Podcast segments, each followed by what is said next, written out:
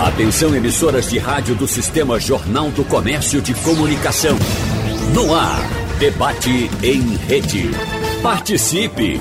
Rádio Jornal na internet. www.radiojornal.com.br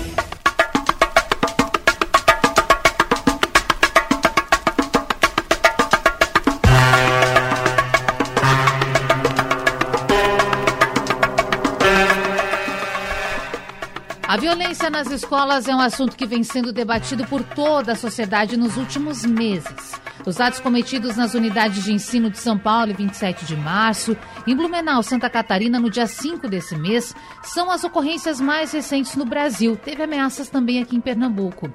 As ações violentas mobilizaram a discussão sobre a segurança de crianças e jovens no ambiente escolar, tanto no âmbito governamental, com projetos e regulamentações, quanto na sociedade, com propostas que incluem os pais ou responsáveis e os profissionais da educação.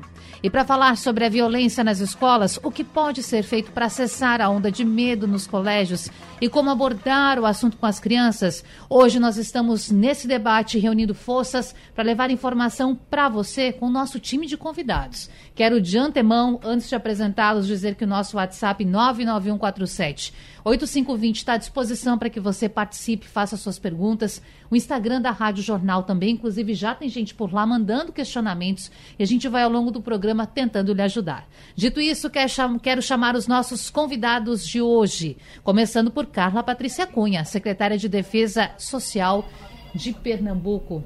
Seja bem-vinda ao nosso debate. Muito obrigada. Muito obrigada, Natália. Bom dia a todos os ouvintes. Um prazer tê-la por aqui, secretária. Com certeza não vai faltar assunto. A gente gostaria sempre de chamar para assuntos hum. ótimos, mas quando esses assuntos aparecem é importante também. E eu quero aqui no ar, de fato, presencialmente aqui para o nosso ouvinte, Agradecer por essa disponibilidade do Estado de discutir esse tema que é tão importante. Então, muito obrigada por estar aqui. Estamos à disposição sempre. Vamos seguir com os nossos convidados. Cléo Garcia, advogado especialista em justiça restaurativa, pesquisador em estudo inédito do Grupo Ética, Diversidade e Democracia na Escola Pública. Cléo está com a gente pela internet, pelo Zoom de São Paulo, é isso? Seja bem-vinda, bom dia dia, bom dia a todos e todas. É, Estou falando de Campinas, que fica bem próximo de, de São Paulo.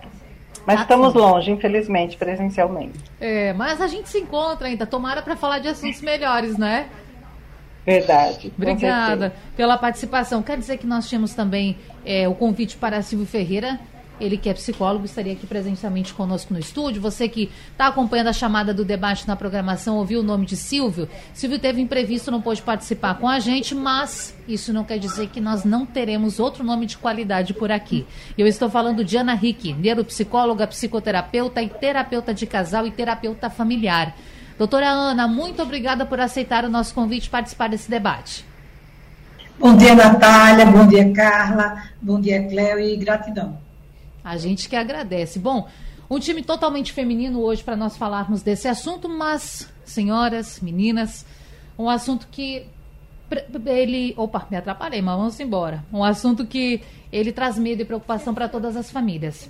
Independentemente de serem famílias formadas apenas por mulheres, por mães, qual o conjunto familiar. E eu quero começar com a secretária, porque a gente acompanhou nos últimos dias, secretária, diversas medidas, protocolos sendo anunciado pelo Estado, o número 197, por exemplo, disponível para ligação.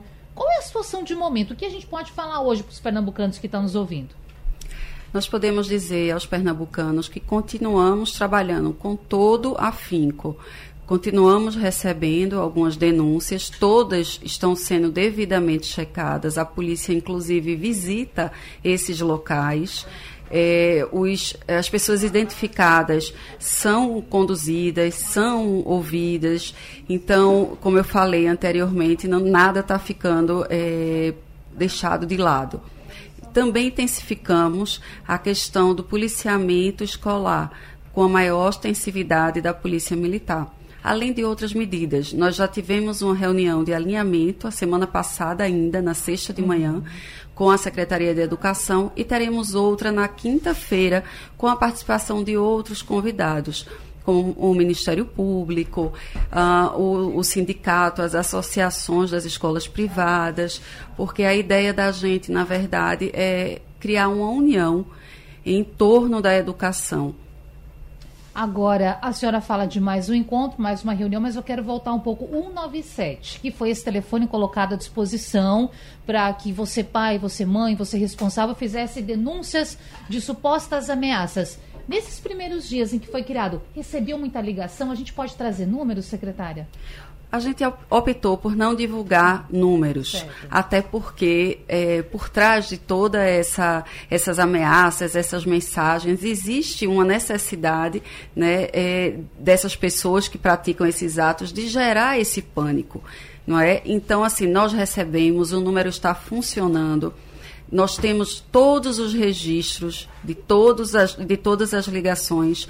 É um número emergencial que veio para ficar então, independente dessa, dessa crise atual, nós vamos ter esse olhar diferenciado realmente para a parte é, escolar, não é? E, assim, eu gostaria também de dizer claro. que devemos publicar provavelmente hoje ou amanhã, depende da, da, data do diário oficial, né? Isso, uma nova regulamentação da patrulha escolar. Hum. A, o desejo da nossa governadora é tornar isso muito amplo. Hoje, um terço mais ou menos das escolas são contempladas, das escolas estaduais. E a ideia da governadora é estender especialmente para o interior, onde só 7% das escolas hoje recebem esse programa de patrulha escolar. Deixa eu aproveitar e perguntar e pedir para que as nossas outras convidadas segurem um pouquinho por aí, porque é importante a gente falar disso agora. O que é essa patrulha escolar? São pessoas de, de, guarda municipal, de polícia militar? Como funciona, secretária? São policiais militares em que, eh, nas rondas que eles fazem, eles incluem necessariamente no cartão programa de cada viatura a passagem por escolas, por, por estabelecimentos de ensino. E eh, há uma percepção de maior segurança de, de é, prevenção de certos crimes com essa circulação da polícia militar. Nos arredores. Nos arredores. Dentro das escolas, é com a Secretaria de Educação. E aí, dentro das escolas, nós estamos atuando como? Auxiliando no planejamento de segurança orgânico, que depende de escola para escola, treinando, capacitando esses educadores e os pais tanto para saber identificar uma verdadeira ameaça, como, como reagir diante de uma ameaça. Nós estamos desmistificando algumas dessas, desses medos coletivos, então nós estamos atuando nesse sentido. Mas o papel policial é nos arredores da escola. Dentro da escola é a família e a educação. Importante esse gancho para a gente já chamar a doutora Cléo Garcia, porque, doutora, qual é a participação da família nesse momento? A gente sabe que cada criança, cada adolescente tem uma construção familiar diferente.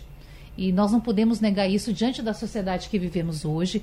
E muitas vezes alguns traumas, algumas situações vivenciadas ao longo da vida dessas pequenas pessoas, dessas crianças, desses jovens adolescentes, podem contribuir para algumas questões. Então, Diante de cada cenário específico, lembrando que cada um tem a sua individualidade, como tratar de assuntos como esse dentro de casa?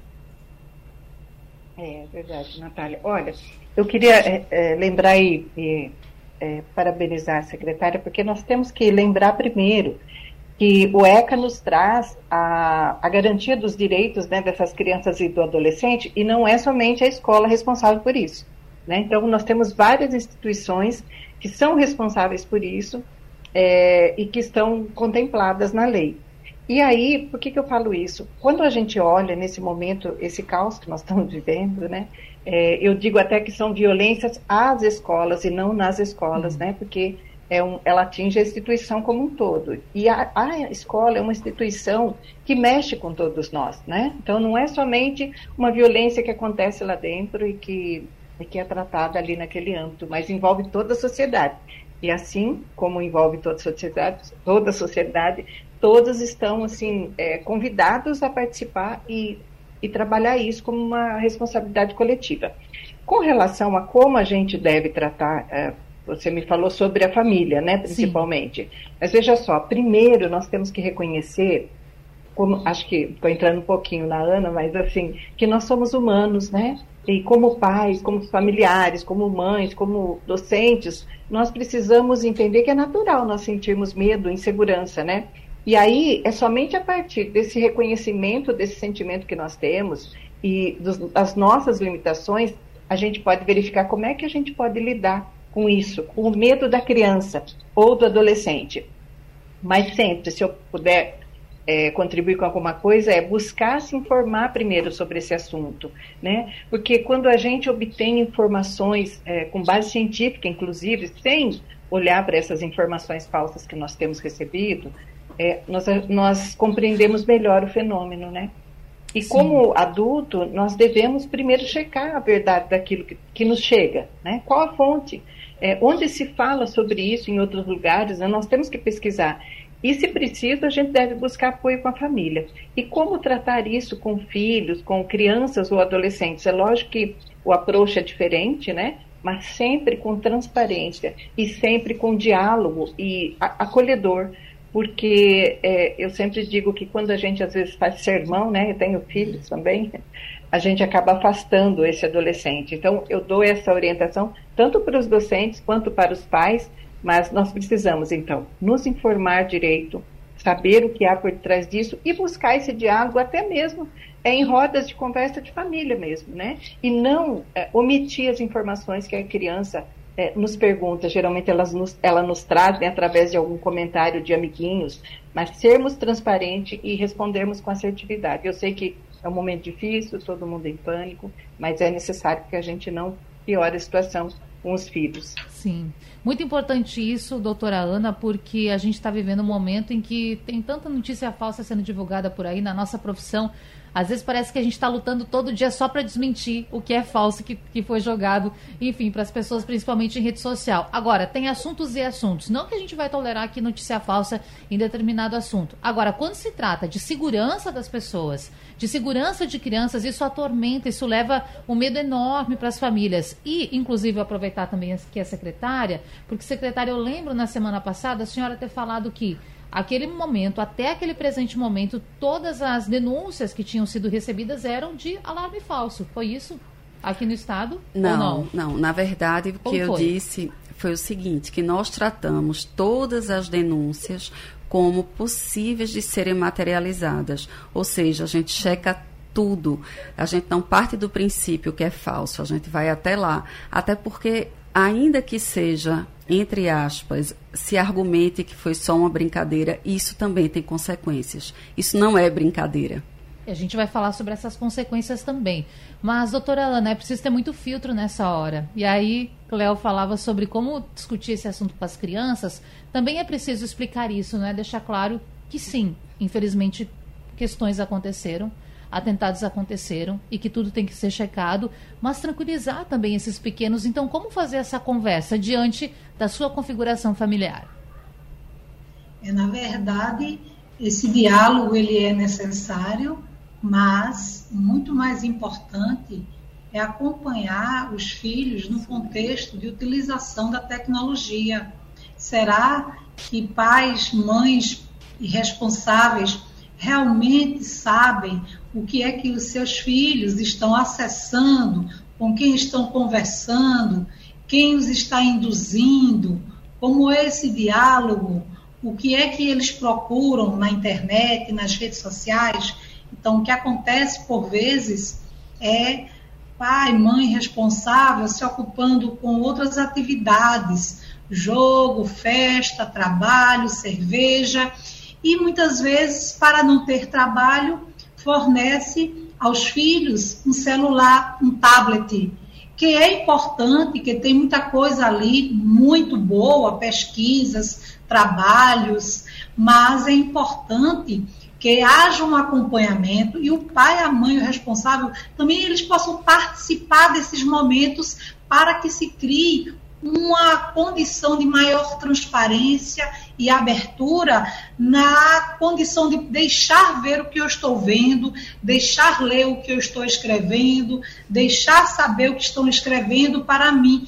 Então, no momento que eu conheço mais esse mundo, que é um mundo que perpassa pela relação familiar, que muitas vezes não é um mundo que se tenha ciência, não é um mundo que se tenha conhecimento, aquele adolescente, ele pode ter um grau de influência tanto gerando mais pânico, como gerando comportamentos inadequados. E aí também vem a questão dos aplicativos, dos jogos, predominantemente eles permeiam a violência, o mata-mata, o tiro, e assim, isso tem que ser trabalhado de maneira tranquila, porque não adianta também essa mãe, esse pai brigar com os filhos, nem querer competir com a tecnologia. A tecnologia é uma ferramenta que tem muita riqueza. Eu mesma utilizo muito a tecnologia, mas eu tenho focos, objetivos bem claros dentro de uma construção, de um crescimento, de estudo, e a criança ou adolescente precisa também começar a perceber essa importância e o cuidado. Eu atendo muitos pais e muitas mães que quando, por exemplo, chegam para mim citando situações complexas, que às vezes até a situação envolve polícia federal. Hum. Então eu digo, olha, o quanto vocês acompanham os filhos de vocês na tecnologia? Ah, não acompanho não, Ana, tenho tempo. Eu deixo lá no tablet, eu deixo lá no celular. Então, assim, existe aquele ser humano que está sendo acessado ou acessando o que não é saudável, mas também existe aquele ser humano que já acessa o que não é saudável por um interesse específico ou é acessado e é, digamos assim, é trabalhado numa linguagem bem assim sutil que vai sendo levado por aquilo sem perceber. Então esse diálogo do medo é importante, os cuidados são necessários, manter o sistema alerta. E aqui lembro que uma vez eu tinha né, 12 para 14 anos e ocorreu um fato comigo na rua e foi a partir desse fato que eu tive interesse em fazer um curso de defesa pessoal. Agora, Entendi. levando. Pode, pode continuar, Ana. É, e assim, o que é que eu vou procurar? Eu vou procurar me informar, eu vou procurar me proteger, eu vou procurar assim ser mais observador, estar menos de cabeça baixa, porque hoje é o, o mundo de cabeça baixa, é todo mundo no celular, todo mundo no tablet. Então, isso tira a visão do que está ocorrendo ao meu redor. E o perigo chega e eu já vejo em cima da hora. É. Agora, pensando nisso, é claro que a gente não quer aqui revelar as estratégias de investigação, não é, secretária? Porque Sim, claro. é importante também que, que as polícias tenham as suas estratégias. Mas é importante deixar bem claro para quem está nos acompanhando: é possível mapear de onde estão partindo essas ameaças, claro, não é? Totalmente. E nós temos aqui um grupo que está 24 horas fazendo esse monitoramento de rede e, inclusive, a gente tem é, um policial nosso é, lá em Brasília, trabalhando só com crimes cibernéticos e está também nos auxiliando muito nisso. Além do que, é, o Estado está preparando um projeto de investimento ainda mais na inteligência artificial, como bem falou Ana, não tem como fugir dessa tecnologia para nos auxiliar nesse monitoramento. Isso ainda está sendo desenhado. Mas a gente já tem. A gente quer hum. aperfeiçoar, hum. otimizar o que a gente tem, trazer o que, o que já existe de mais moderno. E isso envolve também mais pessoas trabalhando, imagino. Ou é mais recurso para ampliar o serviço? No primeiro momento, seria mais recursos que já foram disponibilizados, inclusive, não é? Há essa possibilidade através daquele de um edital do MJ. É, e claro que vamos precisar também de mais recursos humanos.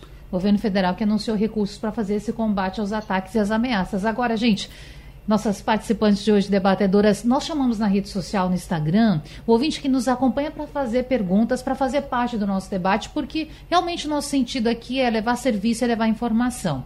E o Miguel Almeida, ele fez várias, várias ponderações aqui nas nossas redes sociais e disse o seguinte: a nossa pergunta é: como tentar resolver isso, acabar com essas ameaças? Ele diz: com segurança privada e reconhecimento facial na entrada da escola. Dois pontos. Primeiro, então, segurança privada, reconhecimento facial na entrada da escola todos os dias e horários, revistas nas bolsas e sacolas dos alunos.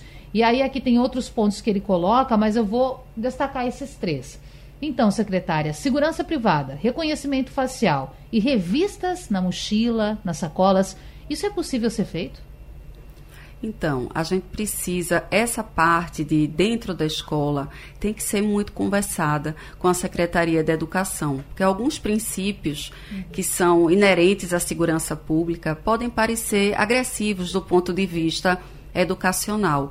Então, a questão da vigilância privada né, nas escolas eh, já existe nas escolas privadas. Nas escolas públicas, nós estamos desenhando um modelo diferenciado que pretendemos divulgar em breve, mas é, não pensando em armas dentro da escola, não.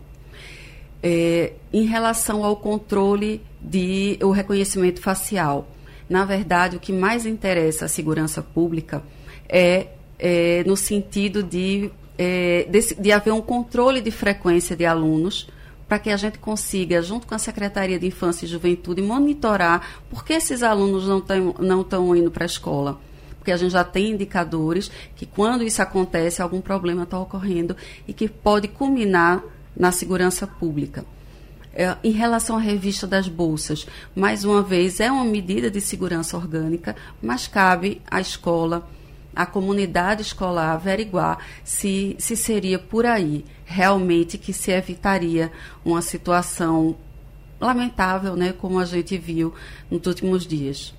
Bom, e ainda sobre isso, eu quero aqui falar agora com Cléo Garcia, ela que é professora, professora não, advogada especialista em justiça restaurativa, pesquisadora, tem estudo inédito falando sobre a escola pública.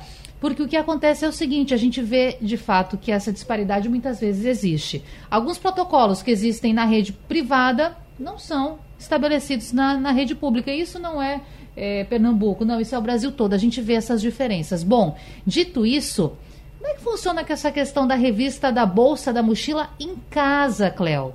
Os pais, na sua opinião, eles podem, devem fazer isso ou deixa a cargo da escola? O que, que você pensa? Eu queria primeiro trazer para vocês que a gente tem que olhar, como a secretária disse, o que é que levou esse adolescente a cometer isso. Se vocês olharem para a pesquisa, vocês vão ver é uma série de fatores e não é só por isso que eu falo aqui que não é somente a escola a responsável por isso, né? Ela não dá conta sozinha. Então nós encontramos adolescentes que estão numa situação de vulnerabilidade e de violência ele mesmo sofrendo violência. Então, podem ser é, situações de exclusão, de humilhações, de bullying, às vezes violência doméstica, né? ele mesmo passando por violência doméstica. E a gente não pode esquecer também que na pandemia todos nós adoecemos um pouco. Esse adolescente já vem também empurrado para o mundo virtual da, da pandemia e desconectado com a escola. E aí, quando, o que aconteceu é que eles foram realmente para esses jogos virtuais e já existem estudos que comprovam que os jogos virtuais, por mais violentos que sejam, eles não, é, não contribuem para que esses ataques ocorram. O que tem contribuído, que nós detectamos, é que esses adolescentes, então, lembrando que são adolescentes que vêm de uma situação é, de vulnerabilidade, de violência, eles se encontram nesses jogos online, online que possuem é, chats.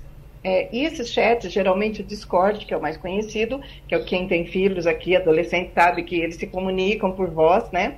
E, então estão numa situação ali de violência naqueles jogos e eles conversam uns com os outros.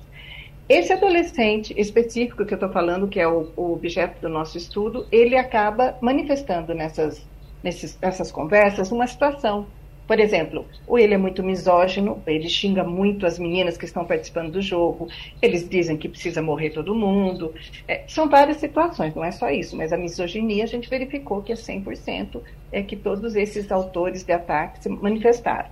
Então, nesses chats online, existem pessoas que são, é, que disseminam o ódio e são de grupos extremos, extremistas e o que eles querem é cooptar pessoas. É, nós temos entrevistas até de ex-extremistas aí fora do Brasil, em que eles dizem que as cooptações estão sendo cada vez mais mais é, é, precoce, né? Então eles tentam cooptar crianças de 10 anos para frente. Hum. É, e aí, juntando com esse discurso desse adolescente, então o que fazem esses extremistas?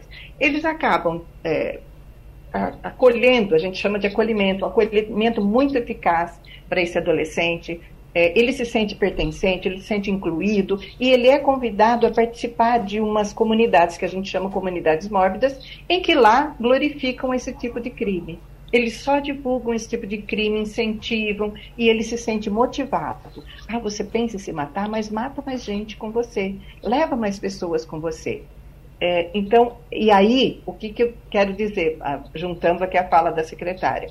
Nós estamos, mais uma vez, também responsabilizando os pais, mas não é somente os pais, não é somente a escola, e essa regulação numa rede social que todos frequentam, está aberta às nossas crianças, aos nossos adolescentes, e tem todo tipo de publicação. Então, nós não temos aqui então, nós não temos legislação que regule essas, essas redes sociais, nem o conteúdo, e elas não se responsabilizam e, e se recusam. E agora parece que está mudando um pouco isso.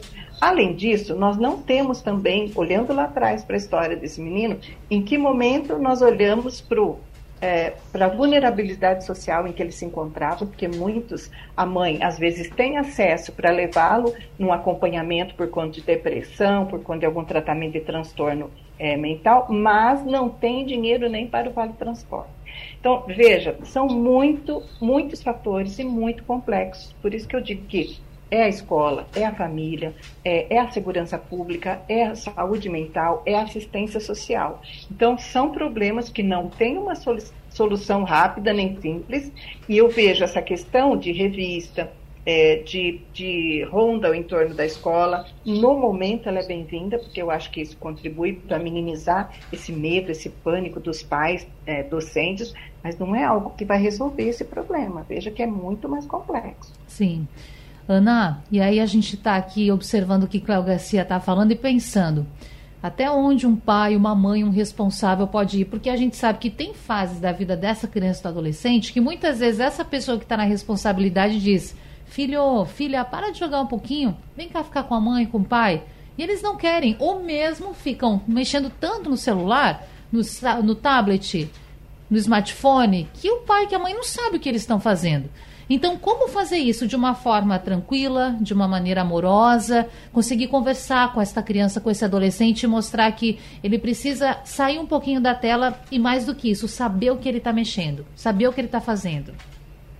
É interessante isso que você traz, porque diante da realidade que estamos, cada criança, cada adolescente vai estar buscando uma resolução e cada pai, cada mãe também, na idade que está. Então, na hora que a família ela tem uma construção de amizade, de diálogo, de participação, e isso vem lá desde a época do bebê, a coisa é construída. De repente, quando eu me deparo com um problema aos, com a minha filha ou meu filho aos 10 anos, aos 15 anos, aos 7 anos, eu vou começar a buscar cuidar, minimizar, resolver, pensar o que fazer a partir daquela idade. Porque antes daquele período não existia isso. Então, eu sempre digo a recém-casados, decidiu ter filhos, comece desde cedo a dialogar, participar da vida, também da tecnologia. Agora, na hora que se tem o filho com 15 anos e se depara com o problema, o problema vai ter que ser tratado a partir dali, porque o passado passou e ele vai deixar sequelas, memórias, impactos, traumas, o que seja, de acordo com cada realidade, porque cada caso é um caso. Então, como é que hoje cada família está interagindo, como está o diálogo, a participação, o lazer. E isso começou lá atrás, quando a televisão iniciou-se presente nas famílias e chegou ao ponto de cada quarto ter uma TV. Ou seja, se cada quarto tem uma TV, eu não vejo mais as pessoas, eu não sei mais o que elas falam, o que elas assistem, o que elas buscam, o que se passa na mente dessa criança, desse adolescente. Então, o ideal é, como a Cleo falou, a complexidade de variáveis que perpassam por comportamentos diversos que estão sendo analisados e saber até que ponto a mente daquele adolescente é uma mente que está mais, digamos, saudável, sadia, com buscas mais tranquilas, mais estruturadas. Só se consegue conhecer um ser humano se se aproxima dele. Se eu não me aproximo dos meus filhos, eu não os entendo, eu não os compreendo, eu não sei o que se passa, porque através do diálogo, aqui e acolá eles vão trazendo, mãe, aconteceu isso, olha, pai, aconteceu aquilo, e todos os assuntos são possíveis de serem trocados, falados, entendidos, mas é essa carência imensa que eu vou buscar dialogar com alguém na internet, e esse alguém na internet não necessariamente vai ter um diálogo que me permita ter um discernimento, uma ética, uma condição mais humana de relação com o meio. E essa relação com o meio afetada, eu vou de acordo com o que eu penso. Então é importante trazer essas reflexões na construção do ser humano. E hoje estamos aqui com o impacto de resolver isso. Sim. E resolver isso pede um pedaço lá atrás, pede um cuidado com o presente e minimamente uma redução de mais problemas no futuro falando sobre violência nas escolas, ameaças, inclusive, doutora Cléo, a senhora usou o termo antes, ameaças como era? Relembra aqui pra gente, ela que tá pelo Zoom, tá chegando já na, nessa, na nossa volta de intervalo. Ameaças é de a escola. escola e não na escola. Ameaças a escolas, correto. Daqui a pouco ela volta com a gente com imagens, ela e a doutora Ana já com a gente agora. Bom, voltando aqui com a questão do ouvinte que chega pelo nosso WhatsApp, 99147 8520, o Carlos Rodrigues, ele diz assim, que está nos acompanhando, está na audiência do debate e que ele quer saber sobre detector de metais. É algo que a gente não falou antes, sobre uma possibilidade. Então, secretária Carla Patrícia, hoje existe essa possibilidade de colocação de detector de metais. Inclusive, eu vi circular uma notícia falando de uma escola do interior do estado que havia adotado essa prática. É verdade? Não é verdade? É uma escola da rede estadual? É privada? E o que a senhora acha sobre essa ideia? É, então, Natália, qualquer medida de segurança orgânica é possível de ser adotada. É, houve realmente essa situação com uma escola no interior, onde a gestora, no afã, eu acredito, de acalmar os pais, por conta própria, utilizou um detector de metal né, nas crianças. Mas, como eu disse desde o início, em relação às possibilidades de segurança orgânica são muitas, mas a decisão sobre as que serão utilizadas, a palavra final é da Secretaria de Educação. Perfeito. E eu quero até dizer aqui que a gente está com a SDS, Secretaria de Defesa Social. Hoje a Secretaria de Educação não está participando com a gente, mas nós sabemos desse trabalho integrado, das reuniões que vocês têm feito. Tudo é pensado em conjunto, né, secretária? Exatamente. A orientação da governadora é que as secretarias funcionem como um time. Então, um auxiliando o outro, tanto em conhecimentos quanto em estrutura. Eu gostaria só de fazer um comentário, Sim. na verdade, elogiando a fala da doutora Cleo. É, esse final de semana eu li um livro, reli, na verdade, e ele trouxe umas coisas que eu gostaria aqui de falar. Que os filhos convivem menos com os pais, interagem menos e cada vez menos com outras crianças, e por isso eles perdem as habilidades emocionais e sociais. Eles não aprendem fundamentos básicos da inteligência emocional, não sabem distinguir o que sentem. Por isso, muitas vezes, não controlam os, os impulsos, principalmente os jovens, na instabilidade emocional que é típica dos adolescentes, terminam adotando como fuga daquela ansiedade, daquela angústia, o mundo das drogas, o mundo do álcool, o mundo da violência. E os pais podem e devem ensinar seus filhos a lidarem com esses pensamentos e emoções que causam desconforto, mas são sentimentos e emoções humanas. Todos nós sentimos. Então, o nosso papel, enquanto pais, enquanto educadores, enquanto cidadão, é entender esses jovens em formação, entender esses sentimentos humanos, aceitar esses sentimentos humanos e fazer com que eles tenham autocontrole sobre esses sentimentos e que nunca percam a empatia pelo próximo é aquela questão de você estar tá prestando atenção no sinal de alerta e não deixar ele se estender. E por isso, Cléo Garcia, Ana Rick, a mesma questão para ambas, e claro, começando pela Cléo, já que Cléo foi, foi citada agora pela secretária da SDS, Carla Patrícia, porque é preciso estar atento ao que acontece dentro das nossas casas. Então, não pode se deixar estender. Se você está vendo um comportamento diferente, chama para uma conversa. É possível também, Cléo, falar com a professora, falar com o professor, saber de como está é, o relacionamento desta sua criança, desse seu adolescente na escola. Essa pode ser uma boa dica de ajuda para quem está nos acompanhando?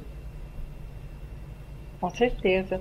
É, eu costumo dizer que falta tudo, né, para todos falta capacitação também na escola para como esses docentes, esses gestores é, aprendam a acolher os alunos, aprendam a acolher a si mesmos, né? Então nós dizemos que falta um programa de convivência, uma convivência ética, uma convivência pautada na, na no respeito, no diálogo, é, democrática, né? E isso nós não temos hoje na escola. Uhum. É, faltam também essa integração com esses, é, essas redes de apoio que eu digo.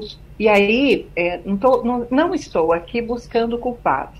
A gente precisa buscar responsabilidade. Eu costumo é, é, diferenciar a culpabilização e a responsabilidade, porque quando a gente se responsabiliza por algo, nós transformamos aquilo e a culpa a gente permanece naquela estagnação, né? É, então, o que eu vejo hoje, hoje nós temos, vou comentar só um pouquinho do que a gente claro. pesquisa, mas nos Estados Unidos já tem todas essas estratégias de segurança, né? Travas nas portas, é, detector de metal, uh, uh, uh, câmeras, tem professores armados, eles fazem lá simulações desses ataques, inclusive com sangue falso. E em que isso resultou? Resultou num aumento explosivo de pessoas com ansiedade e problemas é, de saúde mental, é, tanto de professores quanto de alunos, né? Então, você vê como é tudo muito complexo. É, mas a gente também defende que precisa ter essa aproximação entre a escola e a família. Né? A família também precisa ser incluída pela escola, porque hoje a família também só é chamada na escola para se falar dos problemas que os filhos têm, né? Ninguém chama na escola para elogiar, olha, seu filho está maravilhoso. Então a gente defende, eu estou falando aqui até como na justiça restaurativa, a gente defende que esses pais, esses familiares sejam acolhidos e nem que seja um dia apenas para falar de si, para falar dos seus problemas. E assim, é uma orientação que a gente sempre dá. Seu filho tem, tá, ele está passando por um problema, converse com o professor, converse com a coordenadora, é, leve essa questão de como vocês, em conjunto, possam tratar disso com mais empatia, com mais sensibilidade, tanto de crianças menores quanto dos adolescentes, com certeza. Só mais uma coisinha para finalizar, Sim. é que tem uma lei agora nos Estados Unidos, está sendo discutida no, no Reino Unido e aqui no Brasil também, sobre os pais controlarem o acesso às redes sociais dos adolescentes. Então, é uma lei que, que lá nos Estados Unidos, que já tem em alguns estados aprovada, que o pai, ou a mãe, ou seja, os responsáveis, é, verificam para o adolescente entrar, ele precisa que o pai, ou a mãe, o, o responsável forneça a senha, né? E aí, nessa questão, eles entendem que os responsáveis terão acesso a tudo o que aquele adolescente é, frequenta, verifica, é, enfim, navega. Mas aí, mais uma vez, nós estamos empurrando para os pais também um controle que tem que ser também das redes sociais, né? Não basta nós, lógico, como pais, nós temos que estar é, inteirados, conscientes, mas se não houver uma legislação, isso não vai funcionar aqui também. E também a conscientização dos pais sobre o que é discurso de ódio, sobre o que é extremismo, é como é se dá essa cooptação. É necessário muito esclarecimento.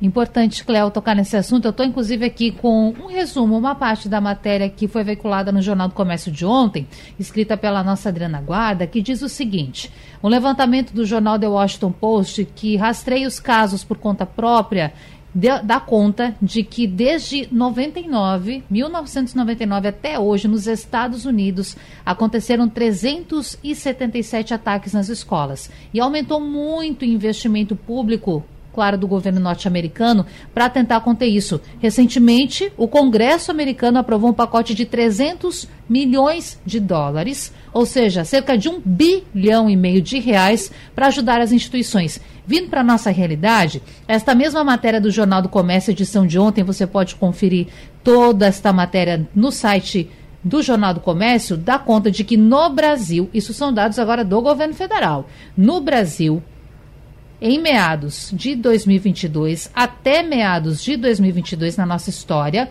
35 estudantes e professores foram mortos em ataques a escolas, isso desde o início dos anos 2000. Então, Ana, a gente tem que pensar no passado, avaliar a nossa atual situação, que é de um mundo tecnológico totalmente inserido nas mídias, mas pensar que isso também acontece há muito tempo. Então tem várias questões aí que têm que ser abordadas e avaliadas principalmente no seio familiar, porque não é apenas a tecnologia. Eu penso assim. E você, Ana? É verdade, inclusive tem um ditado que diz: família equilibrada, filhos equilibrados. Então, como também está a relação desse casal? Como está a relação mais saudável ou não desse, dessa estrutura familiar, se é uma estrutura de brigas, de grito, de violência, é uma estrutura assim de indiferença, de violência psicológica, onde perpassa a violência verbal, a violência visual, a, a violência do silêncio, a violência da ausência, a violência da estar ocupado com e esquecer quem, ou seja, o outro se torna invisível no meu mundo. Então eu já cheguei cansado, já cheguei cansada e eu vou fazer o quê? Vou descansar. Sim, mas seu filho quer você, sua filha quer você.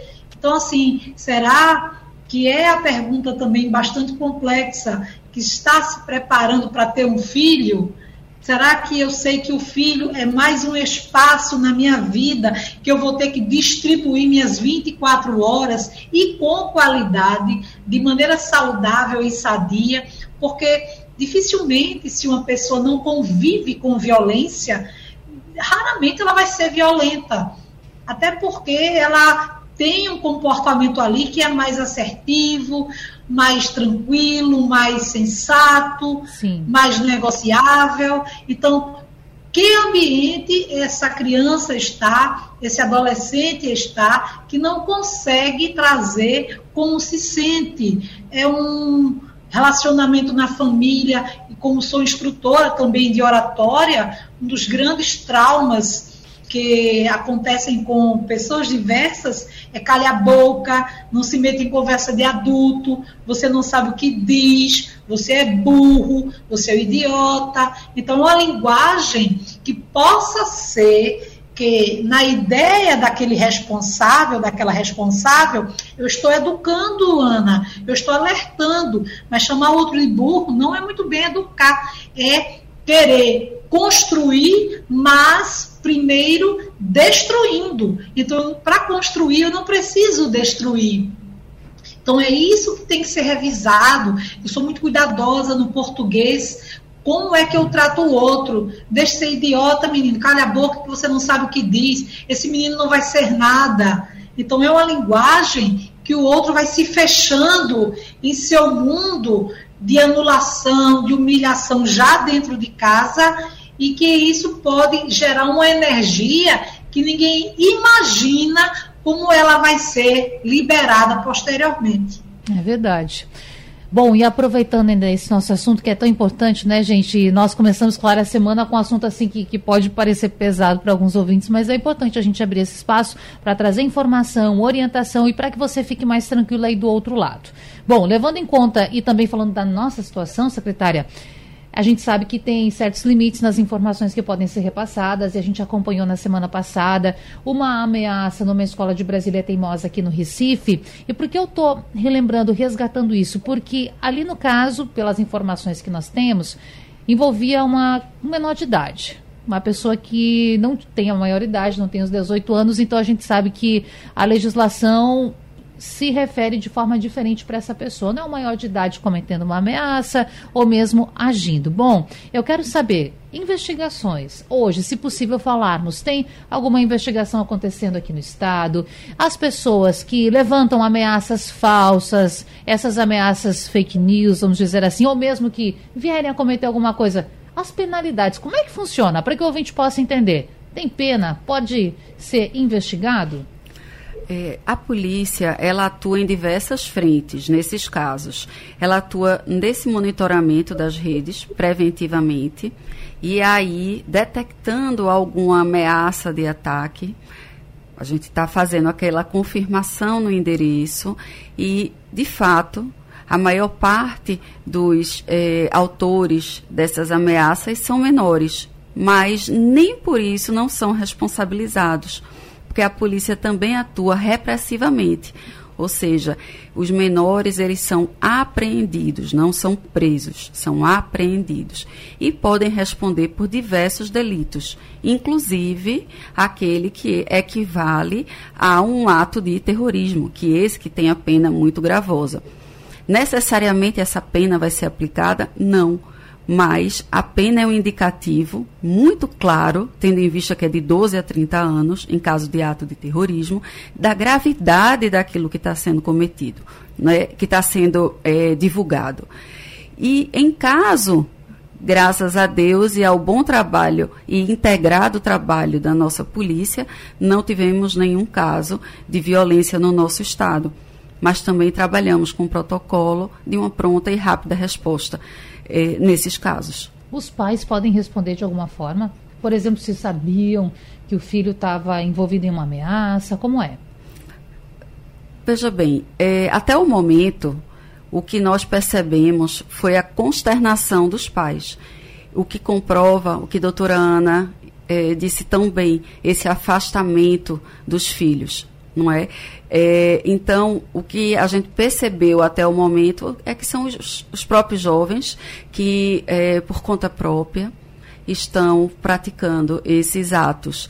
E até por isso, por perceber essa carência de acompanhamento, essa falta de educação, de acesso na rede, é que o primeiro item do nosso protocolo junto com a Secretaria de Educação, é justamente o chamamento da comunidade escolar. E aí se incluem os responsáveis. E deixa eu aproveitar aqui que eu estou com o protocolo todo em mãos para a gente passar alguns temas rapidinho, para o nosso ouvinte também é, saber. Claro que a gente já divulgou matéria aqui na Rádio Jornal, mas para retomarmos. Bom, conscientizar a comunidade escolar, realizar formação remota com servidores. Então, isso já aconteceu, essa formação está começando? Como está? Está começando. Criar comissões nas gerências regionais de apoio e monitoramento, também já foi dado esse passo. Nós estamos, na verdade, para isso a gente precisa aderir a algumas atas para fazer esse monitoramento. Atas eu explico, enquanto uma empresa privada vai Sim. numa loja e compra um produto, o setor público ele precisa fazer toda uma investigação em relação a preço, ele é muito amarrado em relação à legislação, mas já estamos caminhando nesse sentido, sim. Tem alguns pontos que, que falam de investigação, que a gente já falou bastante aqui sobre como vai ser dada a investigação. O 197, canal criado exclusivamente para emergências, que está então válido. Tem um outro ponto aqui que é identificar as unidades educacionais, os meios onde estão sendo propagadas as informações, se possível com registro de evidências. O que é esse registro de evidências, secretária? Na verdade, o primeiro a perceber no ambiente da escola alguma evidência é justamente o gestor daquela escola. É, nesse sentido de se registrar até essas evidências que aparentemente não sejam tão, é, tão significativas, não é? Mas ele percebe antes dos outros. Para fechar esse debate na Supermanhã da Rádio Jornal, eu já quero voltar agradecendo Carla Patrícia Cunha, secretária de Defesa Social de Pernambuco, Secretária, quero agradecer a sua presença aqui no estúdio, pelas informações, parabenizar em seu nome pelo trabalho que o Estado também está fazendo para é, repassar a todos esse clima de tranquilidade e, claro, atuando também para coibir possíveis ataques. Dito isso, quero perguntar: e o Juntos pela Segurança vai ser lançado esta semana? O Juntos pela Segurança será brevemente lançado pela nossa governadora. Estamos todos ansiosos, acredite, então. Natália. Mas será, eu tenho certeza disso, um passo muito importante para a gente promover ainda mais a cultura da paz, que é isso que nós desejamos. Eu lembro que há pouco tempo a senhora estava aqui no debate, nós falamos também sobre isso, e com aquela perspectiva de que em abril pudesse ser lançado. Ainda se trabalha dentro dessa expectativa de abril? Eu tenho essa esperança que ainda seja em abril, mas realmente a gente depende é, da, da governadora e da ideia dela em relação ao Juntos pela Segurança, que é uma ideia muito bonita, na verdade, de uma construção efetivamente conjunta, inclusive com a sociedade. Então, é, para poder isso acontecer do jeito que ela idealizou, a gente está esperando. E a gente aguarda também para trazer informação para você. Quero rapidamente também agradecer Cléo Garcia e Ana Rick por aceitarem o nosso convite participarem desse debate, que nós possamos ter outras oportunidades. Muito obrigada pela presença e uma ótima semana para vocês. Gratidão. Eu que agradeço, querida. Abraço a todos. Viu? Até a próxima, que a gente possa, em outro momento, estar falando de assuntos mais leves, mais tranquilos, mas é claro, sempre levando orientação para você. Dito isso, vem agora Tony Araújo com você na edição do meio-dia e nós voltamos a nos encontrar amanhã. Até lá, boa segunda-feira. Sugestão ou comentário sobre o programa que você acaba de ouvir, envie para o nosso WhatsApp 99147 8520.